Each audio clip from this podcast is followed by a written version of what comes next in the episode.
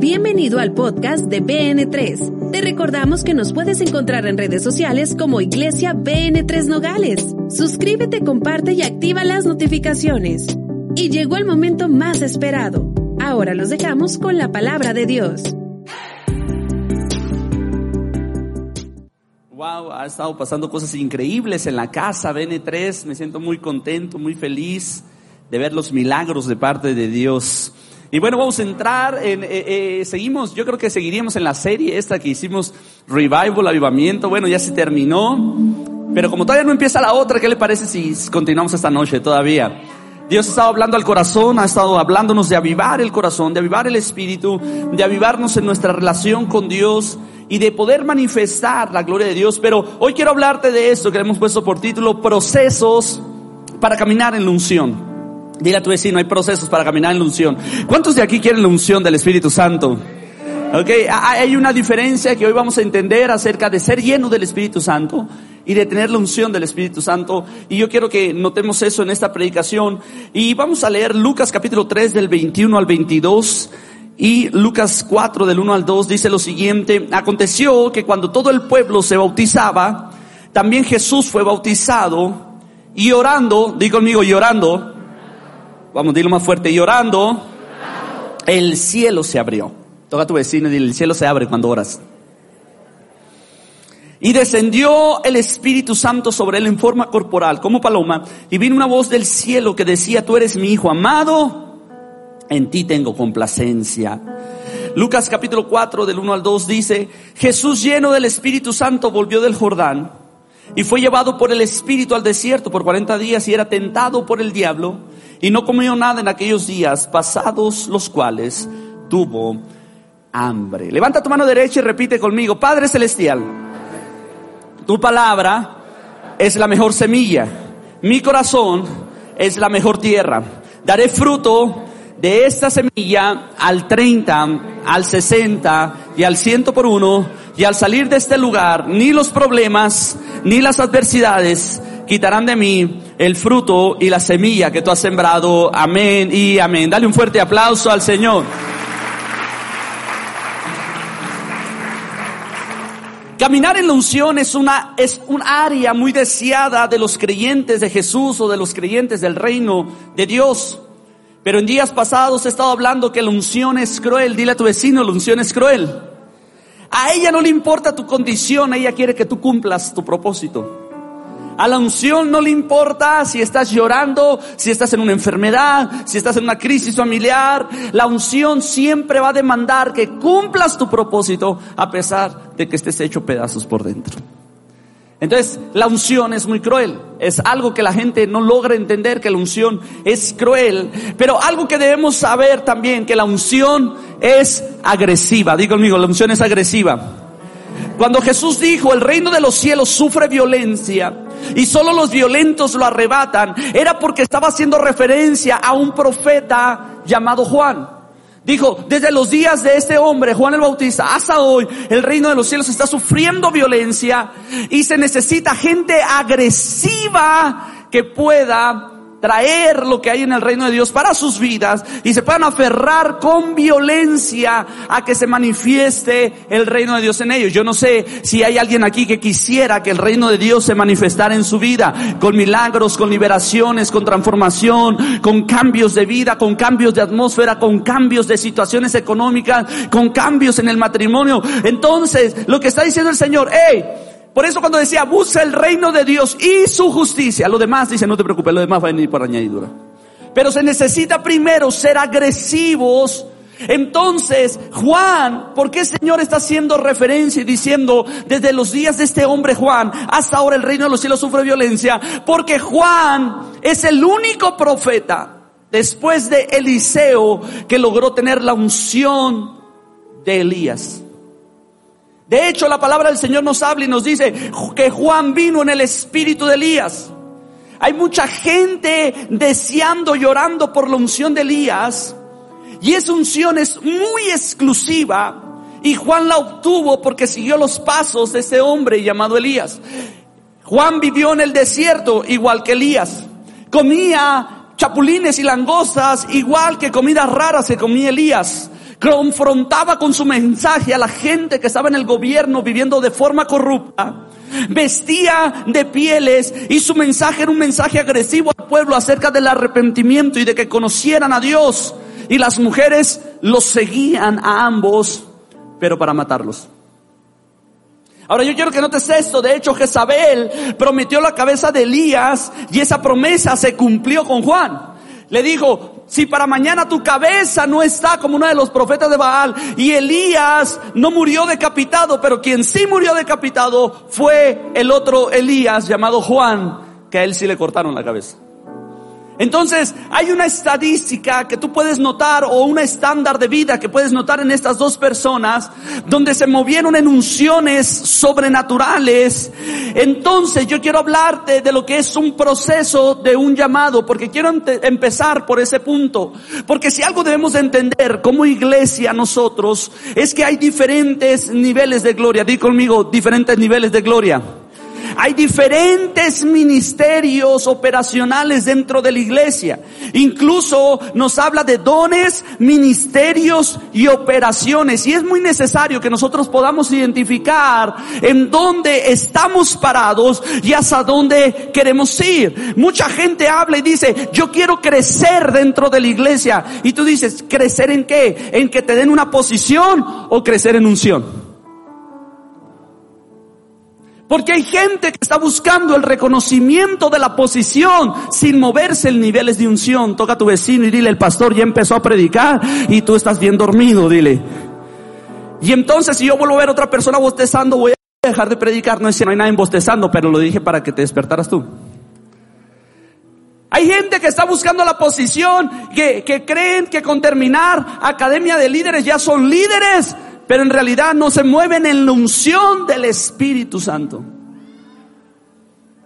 Es más, yo a veces hasta tengo dudas si están llenos del Espíritu Santo. Porque son dos cosas diferentes. Entonces toca a tu vecino y dile, no estés tan serio porque el pastor va a predicar duro ahora, dile. Dile, no estés tan serio porque el pastor va a predicar. Entonces tú necesitas saber cuál es tu posición y hacia dónde tú quieres crecer y hacia dónde tú quieres llegar. Pero quiero empezar primero por el llamado. Procesos de un llamado.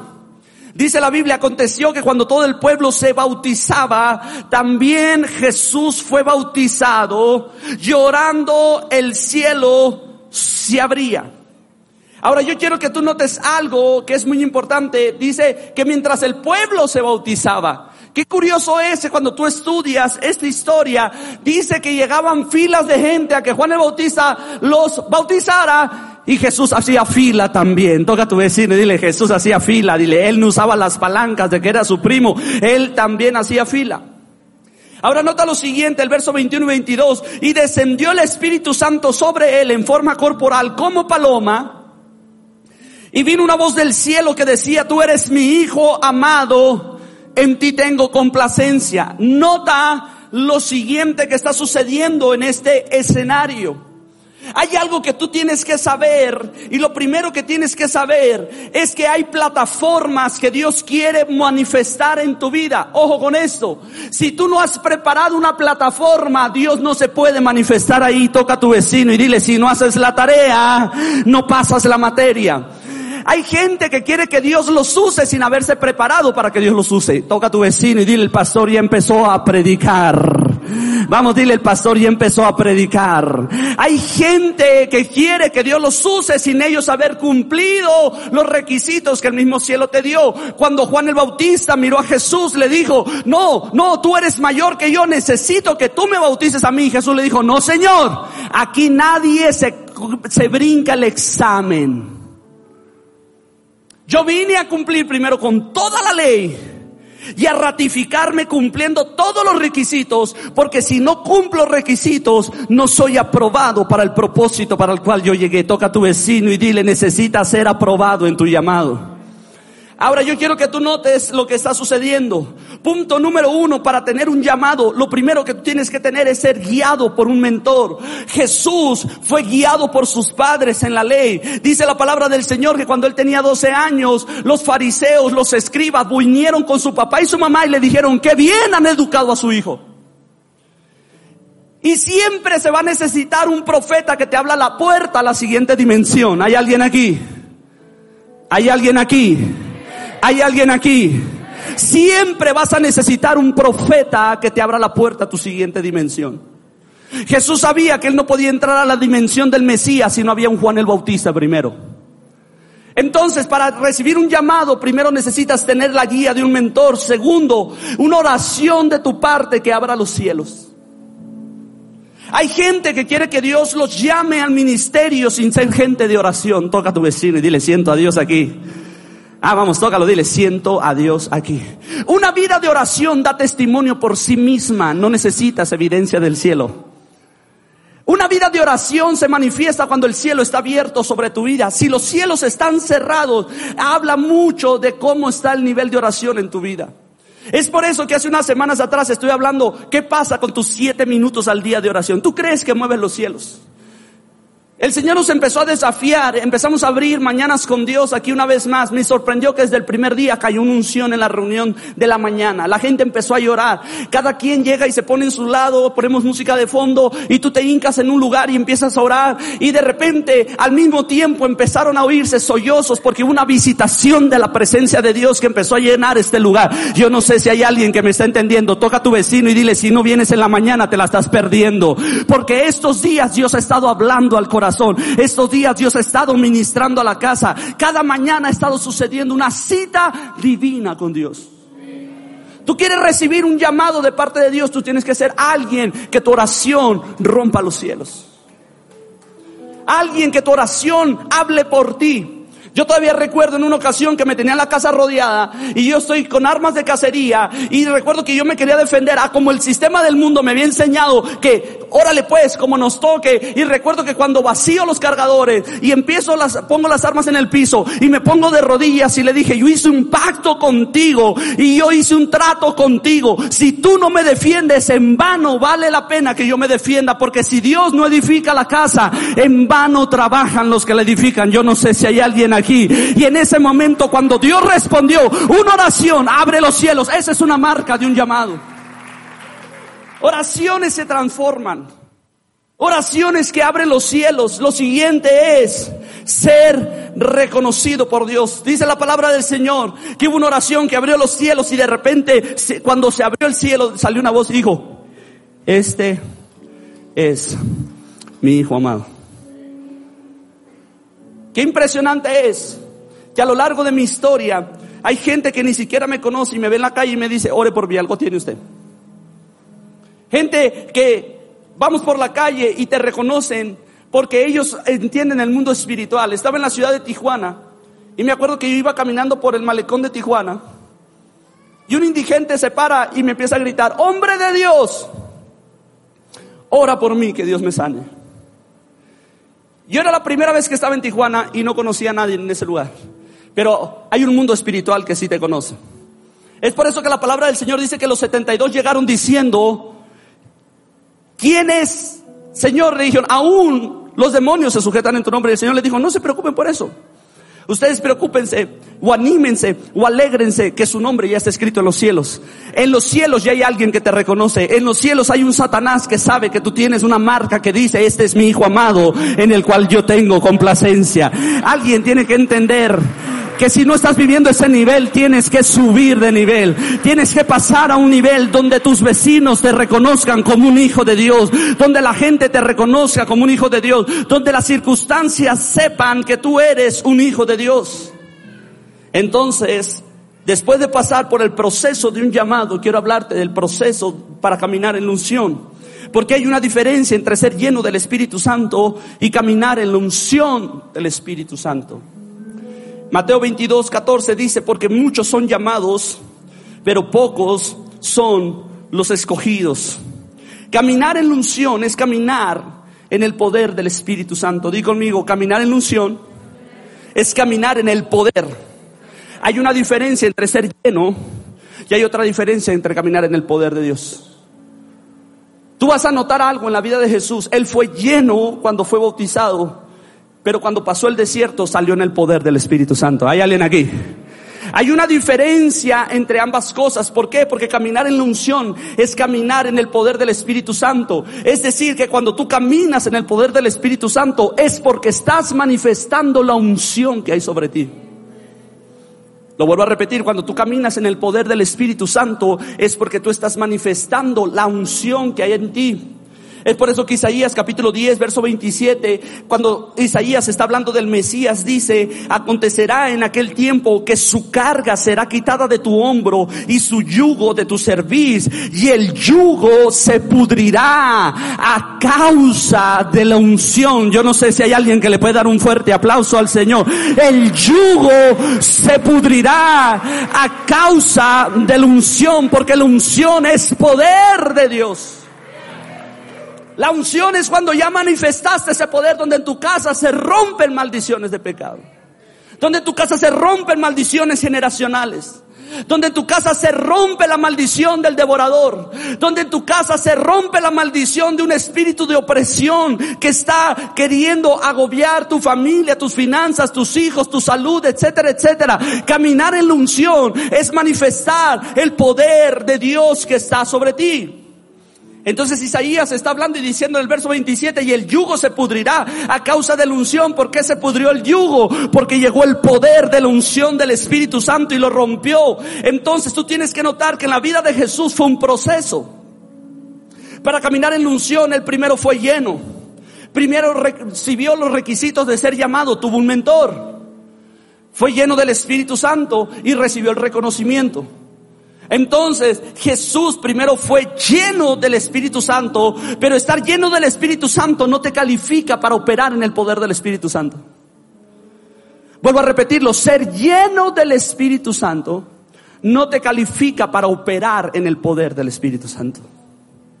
Mm, toca a tu vecino y le siento a Dios aquí. Y eso es algo que tú tienes que aprender. Yo quiero ver si me pueden prender un aire porque siento que todo el mundo ya está entrando en calor aquí. Yo también estoy entrando en calor. ¿Alguien tiene calor aquí? Todos, ok, es, el fuego del Espíritu Santo, ok. Le voy a pedir que me prendan ese aire acá de la esquina. Pero yo quiero decirte esto, es muy importante que tú puedas notar lo siguiente. Caminar, ser lleno del Espíritu Santo, tú lo recibes para salvación.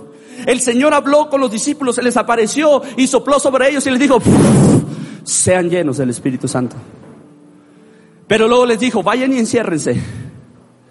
Ah, le dijo, y no salgan de ese lugar no salgan de ese aposento hasta que sean investidos. Di conmigo investidos. No les dijo llenos, les dijo investidos, porque la palabra investidos viene de la palabra investidura. Que la palabra investidura es, te dieron una autoridad. Cuando tú ves que en México se le llama el presidente electo, el que ganó las elecciones, pero todavía no puede operar. Hasta que él recibe algo que se le llama investidura y le ponen una bandera cruzada en su pecho. Cuando el momento que él recibe la investidura, su palabra es la máxima autoridad en el país. Entonces el Señor les dijo, váyanse y enciérrense hasta que sean investidos. No salgan de ese lugar hasta que sean investidos. Porque cuando sean investidos van a caminar en el poder del Espíritu Santo. Yo no sé si alguien le puede dar un fuerte aplauso al Señor. Oh, vamos, alguien tiene que recibir eso. Pero para eso hay otro proceso. Y ese es el proceso de la unción. Para entrar en el proceso de caminar en el poder del Espíritu Santo, lo primero que tienes que hacer es ser lleno del Espíritu Santo y aprender a ser guiado por el Espíritu Santo, es la segunda cosa. Porque yo ya fui lleno del Espíritu Santo, eso es verdad. Sí, pero la pregunta es, ¿he aprendido a oír su voz? Es que tú no sabes cuántos discípulos hay, no, no, no en BN3, están del, del libro de los hechos, que porque fueron llenos del Espíritu Santo querían hacer lo que ellos querían. Ay, toca a tu vecino y le siento a Dios aquí. Porque ellos fueron llenos del Espíritu Santo, creían que podían hacer lo que se les antojaba. Y escúchame bien, no puedes recibir más de Dios si no aprendes a ser dirigido por la voz de Dios. Entonces tienes que ser lleno, punto número uno. Después tienes que ser guiado por el Espíritu Santo. Alguien tiene que decir amén a esto. Y después de que tú eres guiado, tienes que saber obedecer la voz de Dios a dónde te va a dirigir. Porque esta es la parte más fea de la que voy a hablar y yo sé que usted vino a hablar de sanidad, de milagros, a recibir palabras de unción, pastor, yo tengo hijos en drogas, yo tengo esta situación, yo tengo esto por acá, pero hoy no vine a hablarte, o si quieres cambio el mensaje, ahorita todavía estoy a tiempo y te doy cinco puntos para ser feliz. ¿Quién quiere cinco puntos para ser feliz? Antes de que hable el tercer paso de la unción. Hablo del tercer paso de la unción. El tercer paso de la unción es ser guiado por Dios al desierto. Echa parte no me gusta. Pero aquí voy a empezar a predicar. Ay, toca a tu vecino y el pastor apenas va a empezar a predicar. Porque cuando tú oyes la voz de Dios, Dios no te va a guiar, mi hermano, a pastos verdes. Si Jehová es mi pastor, nada me faltará. En lugares de pastos verdes me hará descansar. Ajá. El Espíritu Santo siempre te va a incomodar. Al Espíritu Santo no le gusta la comodidad. Él va a traer violencia para ver qué tanta violencia hay en tu corazón. Y Él te va a probar en el desierto. Y esta parte se llama la unción del desierto. Lucas capítulo 4, verso del 1 al 2 dice, Jesús lleno del Espíritu Santo volvió del Jordán y fue llevado por el Espíritu al... A ver si usted está despierto, diga, y fue llevado por el Espíritu al... Por... Por... Por...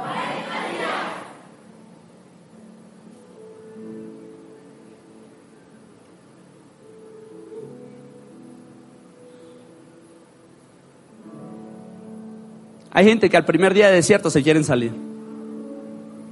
Hay gente que al primer día de desierto le están diciendo, Señor, sácame de esta prueba. Hay alguien aquí. Es en el, en, el, en el, desierto donde el Dios quiere tratar contigo. Por eso en Oseas dice, la agarraré con amor.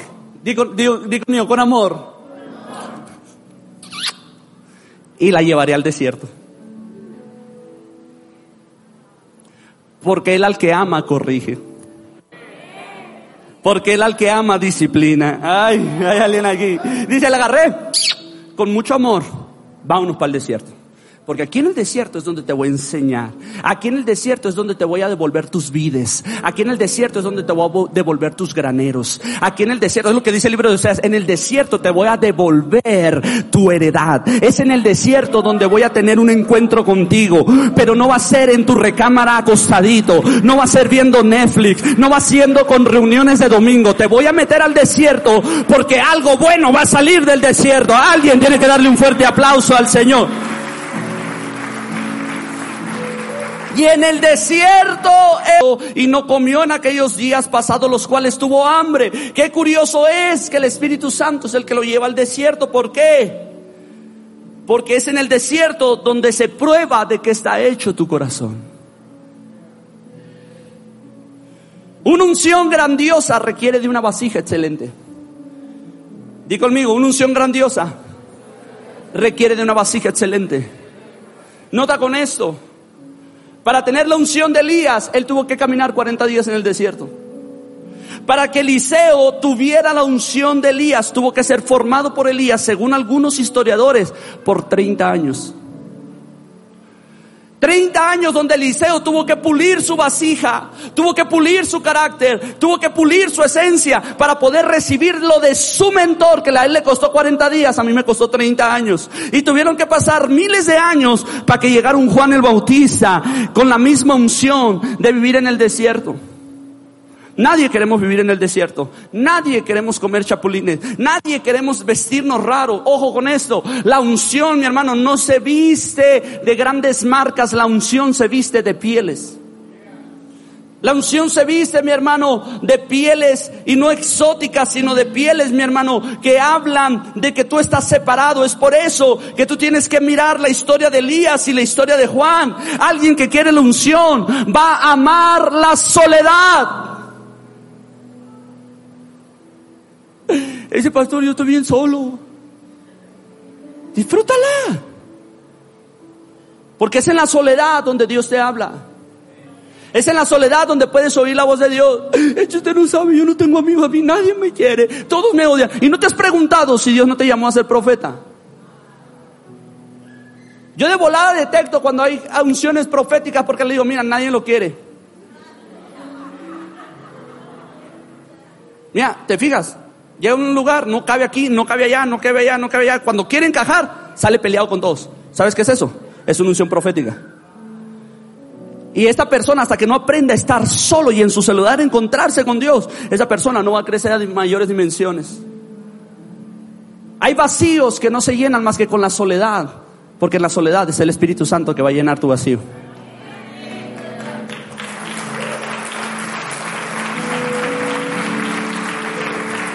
Pero tú lo quieres llenar con amigos, lo quieres llenar con amistades, lo quieres llenar de diferentes formas. Una unción grandiosa requiere de una vasija excelente. El Espíritu Santo te va a llevar a lugares incómodos. Dios sacó a Israel de Egipto con poder, pero antes de entrar a la tierra prometida, dice la Biblia en Éxodo capítulo 15, les probó el corazón. ¿En dónde? En las aguas de Mara. ¿Por qué? Porque Dios no te va a poder dar bendiciones que primero no haya probado el corazón para ver si la soportas esa bendición. Toca a tu vecino y dile, siento a Dios aquí. ¿Por qué crees que la palabra del Señor dice, cambiarán el valle de lágrimas en un estanque y en una fuente de agua viva? Irán de poder en poder y mirarán a Dios en Sión. Porque hoy tengo una, un poder nuevo cuando sucedió una victoria en mi familia, pero luego tengo otro poder cuando tuve una bendición en mi trabajo, pero luego tengo otro poder cuando vino una bendición en la iglesia, y luego tengo otro poder, y van de poder en poder hasta mirar a Dios en Sion. Entonces nosotros siempre estamos en una constante lucha y en una constante batalla, pero la gente hoy no quiere vivir de luchas y de batallas. Usted está muy serio, yo creo que me equivoqué de mensaje, ¿verdad? De hecho, voy a ser honesto con ustedes. La próxima semana, en los próximos días, estoy viajando a Culiacán una vez más. Este mensaje lo voy a predicar allá. Allá a lo mejor si lo reciben bien.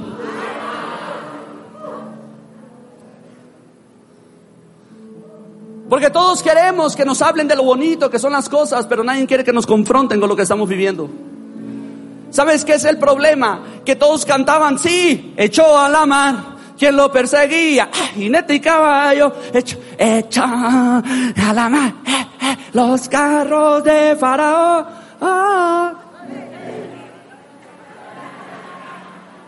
Hasta que llegaron a Mara.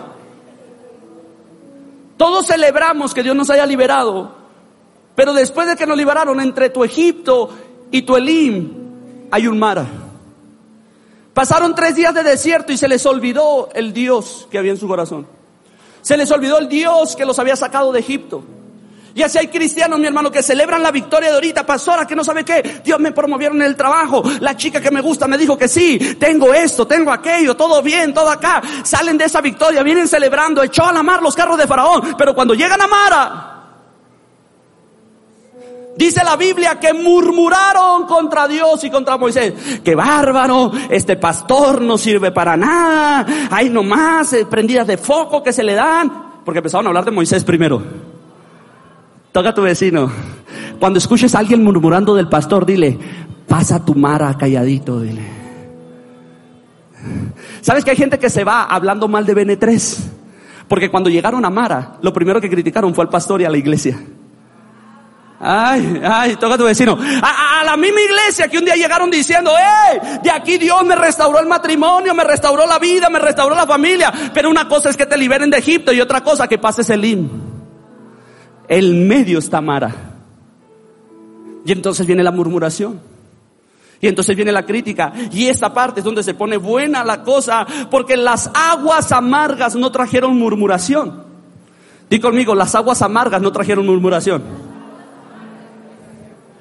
Las aguas amargas solamente sirvieron para sacar lo que había en su corazón.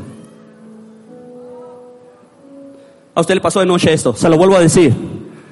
Las aguas amargas, no sé si se está oyendo el micro, si se oye bien. Las aguas amargas no trajeron la murmuración. Las aguas amargas sirvieron para sacar lo que traían en el corazón.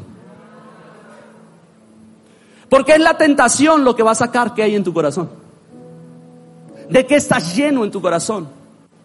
¿Qué hay alimentando tu corazón? Mientras está la tentación, quiero decirte esto, mientras está la tentación, al mismo tiempo Dios está probando tu corazón. ¿Hay alguien allí? Mientras está la tentación, Dios está probando tu corazón y vienen los días de silencio donde le dices, pastor, ore por mí. Y el pastor, voy a orar por ti. Y tú estás pasando una bronca tan fea que dices, se me hace que el pastor no está orando por mí. Y te empiezas a amargar. ¿Y por qué ahora el pastor está usando aquel?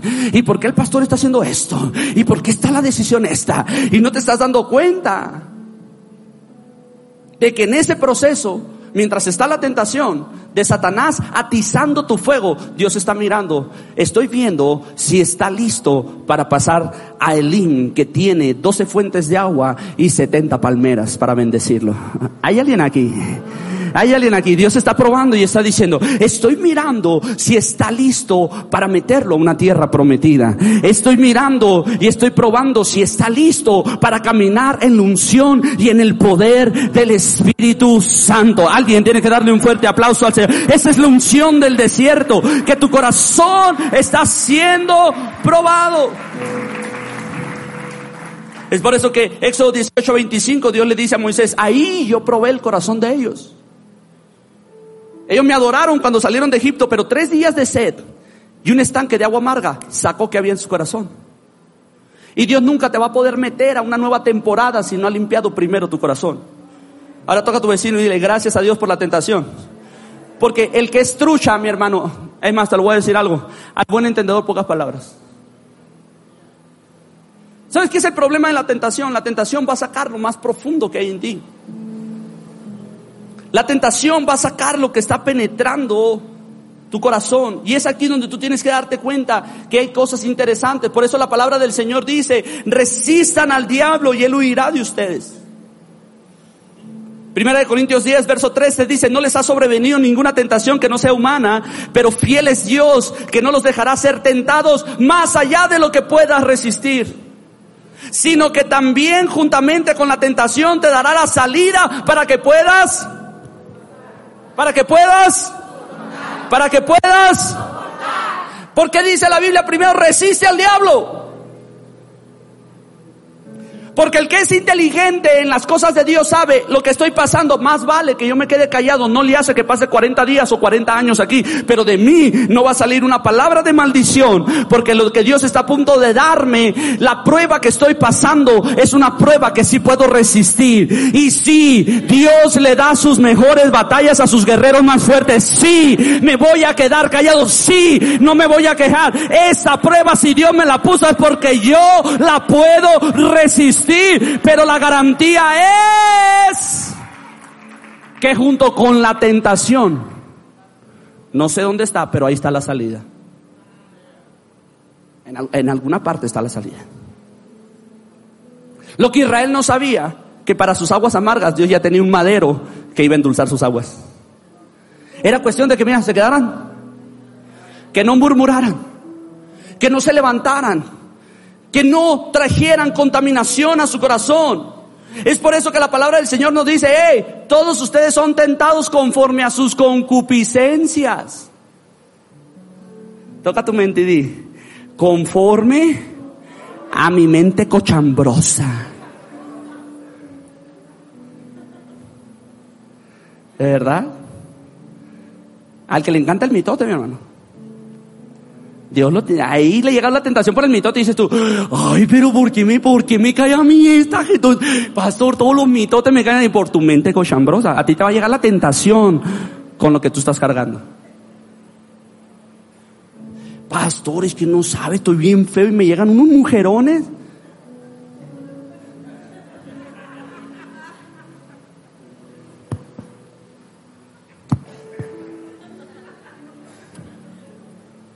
A usted le gusta el dinero, Dios no te va a mandar una rubia, te va a mandar pajas de dinero.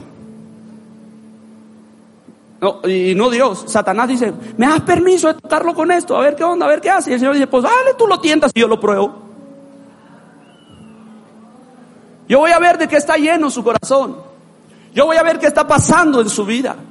Y el problema es que hay mucha gente que se ha detenido por no saber cómo está trabajando el enemigo por no saber cómo está trabajando Satanás. Dice Lucas capítulo 4, quiero que noten lo siguiente, por 40 días estuvo Jesús en el desierto y era tentado por el diablo y no comió nada en aquellos días pasados los cuales tuvo.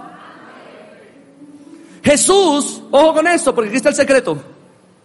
Jesús estuvo en un ayuno de 40 días. Y en los 40 días fue tentado por el diablo. Nota esto, ey, ey, ponle, échale cabeza a esto, por favor, ven 3 abre tu conciencia y mira esto. Por 40 días fue tentado por el diablo. Y conmigo, 40 días. Hasta que tuvo qué? Entonces cuando tuvo hambre, Jesús fue tentado de muchas maneras. En 40 días pasó muchas adversidades, pasó muchas situaciones, pasaron muchas cosas, pero después de 40 días esta fue la tentación fuerte. La tentación fuerte fue que en Lucas 4:3 dice, entonces el diablo le dijo, si eres el Hijo de Dios, di esta piedra que se convierta, que se convierta en, que se convierta en qué.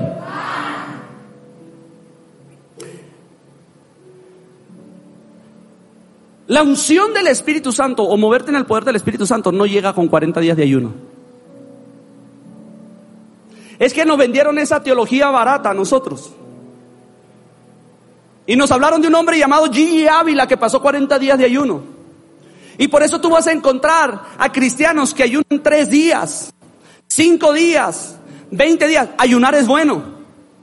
Ayuda, ayunar lo, lo, lo, lo debemos y tenemos que hacer. Ayunar de vez en cuando, tomarnos un día de ayuno es muy bueno y buscar la presencia de Dios es muy bueno. Pero ayunar no te da la unción y el poder del Espíritu Santo. La unción y el poder del Espíritu Santo solo llega cuando te niegas a una tentación.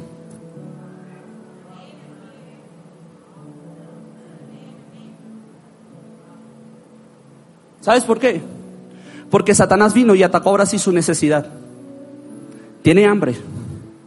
Ahora sí, te presento esto. ¿De qué sirve que ayunes 40 días si al terminar 40 días vas a seguir viendo pornografía? ¿De qué sirve que ayunes 40 días si al terminar los 40 días vas a seguir hablando mal del prójimo? ¿De qué sirve que ayunes 40 días si cuando terminan los 40 días te presentan una promoción de trabajo que lo primero que te dicen es, no va a poder ir los domingos a la iglesia. Y tú dices, ay, ya era de Dios esto y le firmas ahí sabiendo que te va a separar de tu relación con Dios. ¿De qué te sirve que ayunes 40 días si cuando te golpean a tu necesidad tú dices, ay, esto es la oración por la que yo estaba pidiendo? ¿De qué te sirve que ayunes 40 días, niñas, y cuando llega un pelado de afuera tú dices, pastor, es que yo lo voy a convertir? No te has convertido ni tú y lo quieres convertir a él.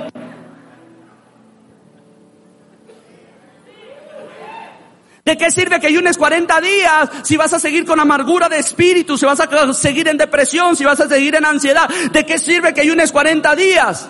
Gigi Ávila, mi hermano, ayunaba 40 días, pero ahí no estuvo el poder de la unción. El poder de la unción estuvo cuando su cuerpo le decía, quédate dormido. Y él decía, no, me levanto a buscar la presencia de Dios y me levanto a orar. Cuando venía la tentación y le decía, haz este pecado, y él decía, no, primero es el Espíritu Santo de Dios en mi vida. Hay alguien aquí que me está entendiendo. La unción del Espíritu Santo viene cuando te niegas a ti mismo y tomas tu cruz cada día. Ahí es cuando el cielo está mirando y dice, está resistiendo la tentación. Morirse de hambre cualquiera. Morirse de hambre, mi hermano, mis entrenadores del gimnasio. Morirse de hambre lo hace cualquier pelado ahorita. De que yo miré jóvenes que ayunaron 40 días buscando la presencia de Dios. Para en esos 40 días terminando seguir hablando mal de su pastor. Yo lo vi con estos ojos que algún día, si Dios no quiere y Dios no quiere, porque no, no se lo van a comer los gusanos, porque a mí me incineran primero. Pero yo lo vi. ¿De qué sirve? El ayuno simplemente es un ejercicio. La verdadera intención es cuando tú te niegas a ti mismo Es por eso que hay gente, mi hermano, que está tan atada y está tan frustrada con la iglesia porque dice, si yo ayuné, si lloré, si yo esto, sí, pero en tu habitación no le cerraste la puerta a la tentación y a tu necesidad.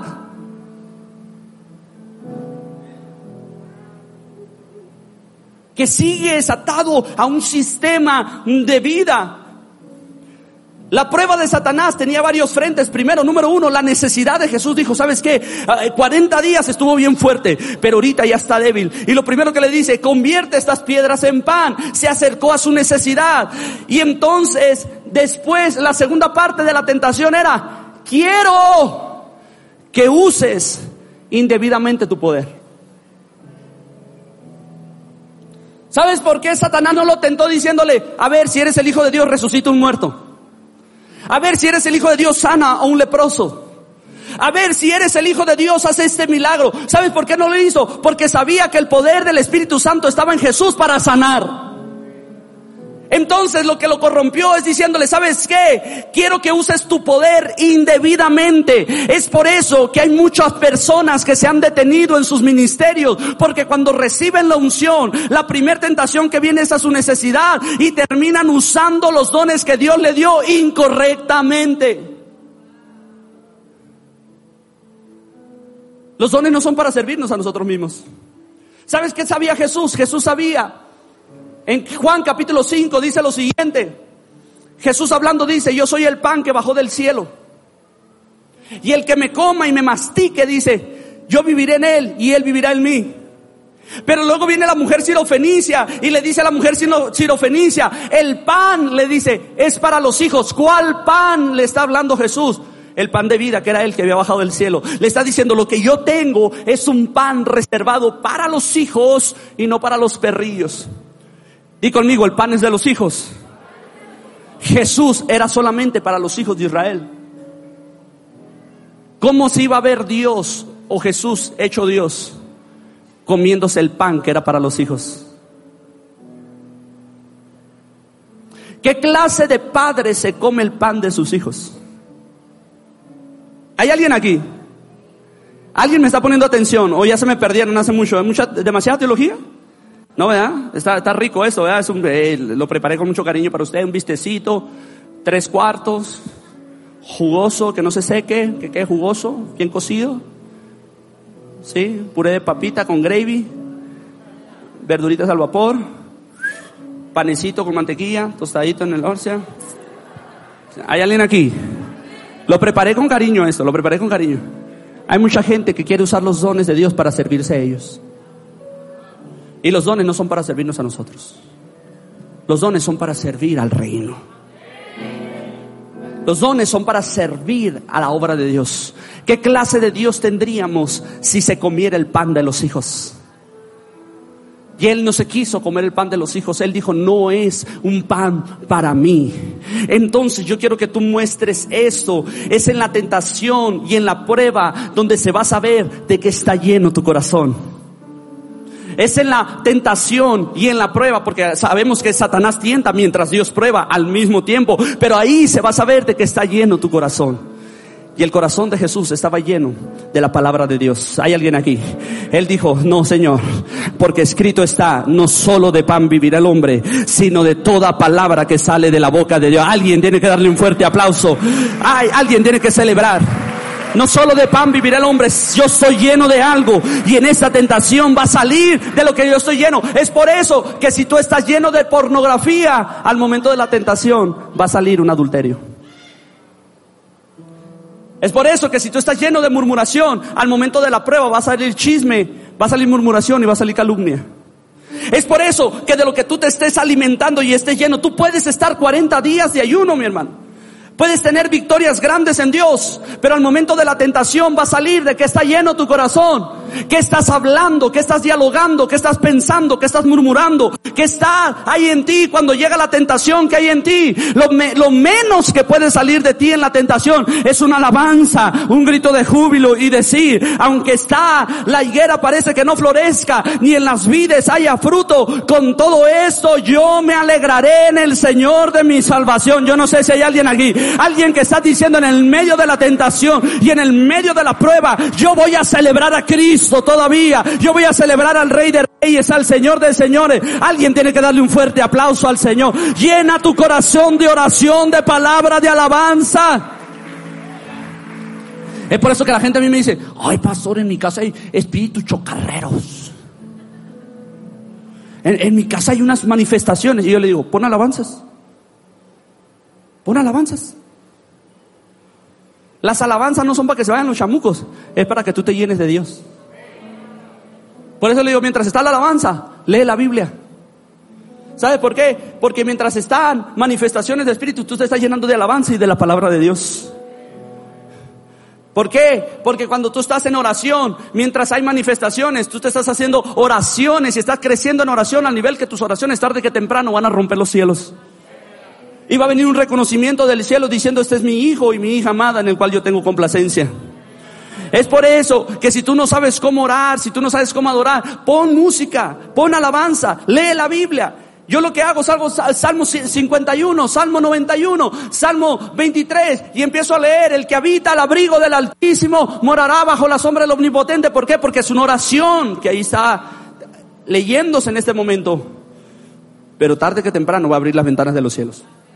Y quiero pedir a los músicos que pasen porque usted está muy serio y yo estoy muy emocionado. Jesús siempre contestó, escrito está. Su defensa fue, estoy lleno de la palabra de Dios. Estoy lleno de la sabiduría de Dios. Y estoy lleno del discernimiento. Di conmigo, discernimiento. Mire, mire, mire. Le voy a cantar una canción que me acabo de inventar. Siempre pendiente porque el chamuco es bien inteligente. Yo voy al frente. Ah, también voy para allá. ¿Sabe por qué se lo, se lo platico? Porque Satanás dijo, me está contestando con la palabra. Se la voy a cambiar. entonces le dice, súbete al pináculo del templo y aviéntate. Porque su palabra dice Su palabra dice, a sus ángeles enviará para que tu pie no caiga. Usted no sabe cuántos cristianos baquetones se conozco que sacan un texto de contexto para hacer el pecado que tienen guardado en su corazón. Ay, siento a Dios aquí. Hay alguien aquí. Usted, BN3 me dejó solo. Hay alguien aquí. Usted no sabe cuántos cristianos conozco que sacan textos de contexto para hacer el pecado que tienen guardado en su corazón. Manifiestan su rebelión. Como Pablo dice que confronten a lo que están mal. No, eso es rebelión. Tú estás agarrando un texto fuera de contexto. No, es que la Biblia dice que esto. Ah. La Biblia dice que ojo por ojo y diente por diente. Sí lo dice la Biblia, pero no es el contexto, viejo. No es el contexto. ¿Sí? Y agarran cada texto y lo sacan de contexto. Y Satanás dijo, este me está contestando con la palabra se la voy a revertir y le pone un texto, le dice, aviéntate, a sus ángeles va a enviar para que tu pie no tropiece. Entonces Jesús tuvo que sacar algo que les he estado hablando en estas últimas semanas que necesitamos tener, que necesitas orarle al Señor, sabiduría y discernimiento. Di conmigo, sabiduría y discernimiento, porque Jesús dijo, ah, caray, este me sacó la palabra, me sacó un texto bíblico pero hay algo que, que, no está cuadrando aquí. Entonces yo le voy a sacar otro texto bíblico que revierta eso y le dice, sí, pero también escrito está, no tentarás al Señor tu Dios. Hay alguien aquí, ay, ay, yo no sé si hay alguien aquí. No me la voy a andar jugando al Juan Camaney, al que más cochicle pego duro y tengo viejas de a montón. Yo me la voy a jugar a que Dios es mi defensa, mi pronto auxilio, pero tampoco voy a andar jugando con el pecado, tampoco voy a andar jugando con la tentación, tampoco voy a andar jugando con la murmuración Tampoco voy a andar jugando con pecados ocultos. No voy a estar jugando. No me quieras engañar. Toca tu vecino, toca, tu vecino. ¿eh? Por eso el domingo les hablé y le dije, tenga discernimiento. El profeta joven, mi hermano, una capacidad para oír la voz de Dios, pero sin discernimiento para saber que un profeta viejo lo iba a desviar de su camino. Uh, siento a Dios aquí. Siento a Dios allí. Siento a Dios allí. Hay alguien allí. Ah, vamos, dale un fuerte aplauso. Si hay alguien aquí que le dé, que, que le dé un fuerte aplauso al Señor.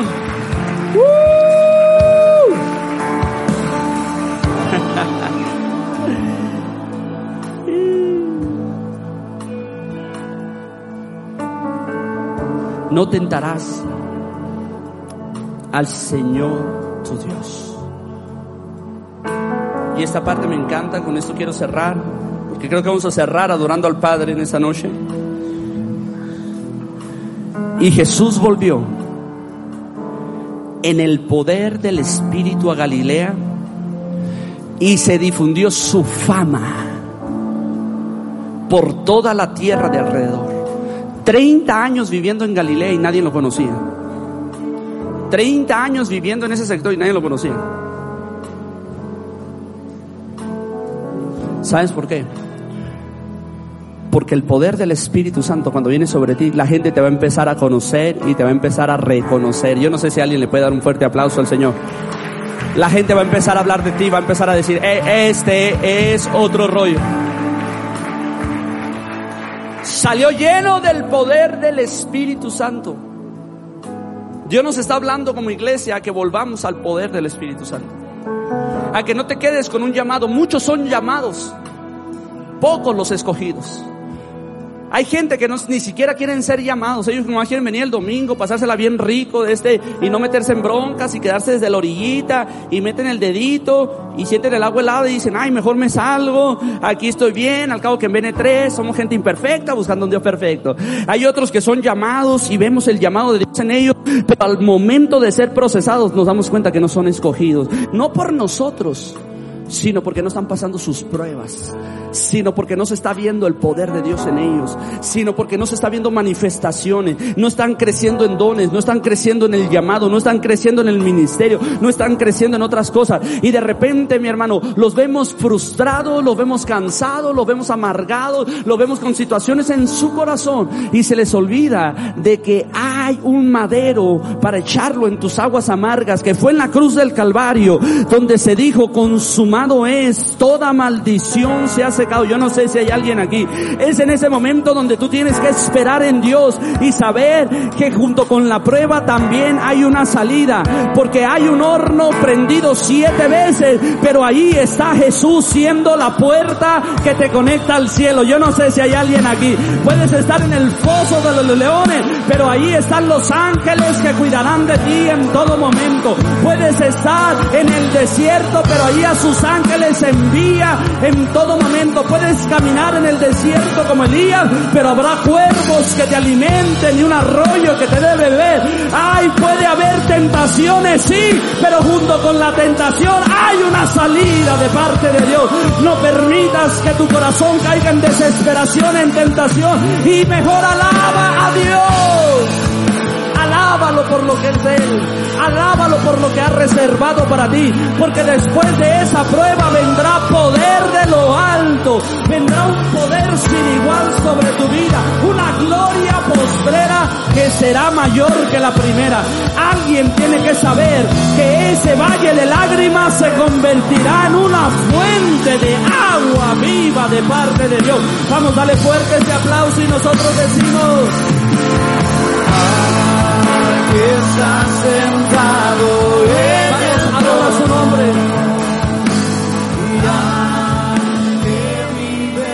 Deseamos que esta palabra haya sido de bendición y oramos para que dé fruto en tu vida. Comparte este podcast con tus amigos y familiares. Recuerda que puedes encontrarnos en redes sociales como Iglesia BN3 Nogales. Danos tu like, suscríbete y activa las notificaciones para que no te pierdas los nuevos episodios y las transmisiones en vivo de nuestros servicios. Esperamos y sea de gran bendición. Hasta la próxima. BN3 tu casa, tu iglesia, el lugar de su presencia.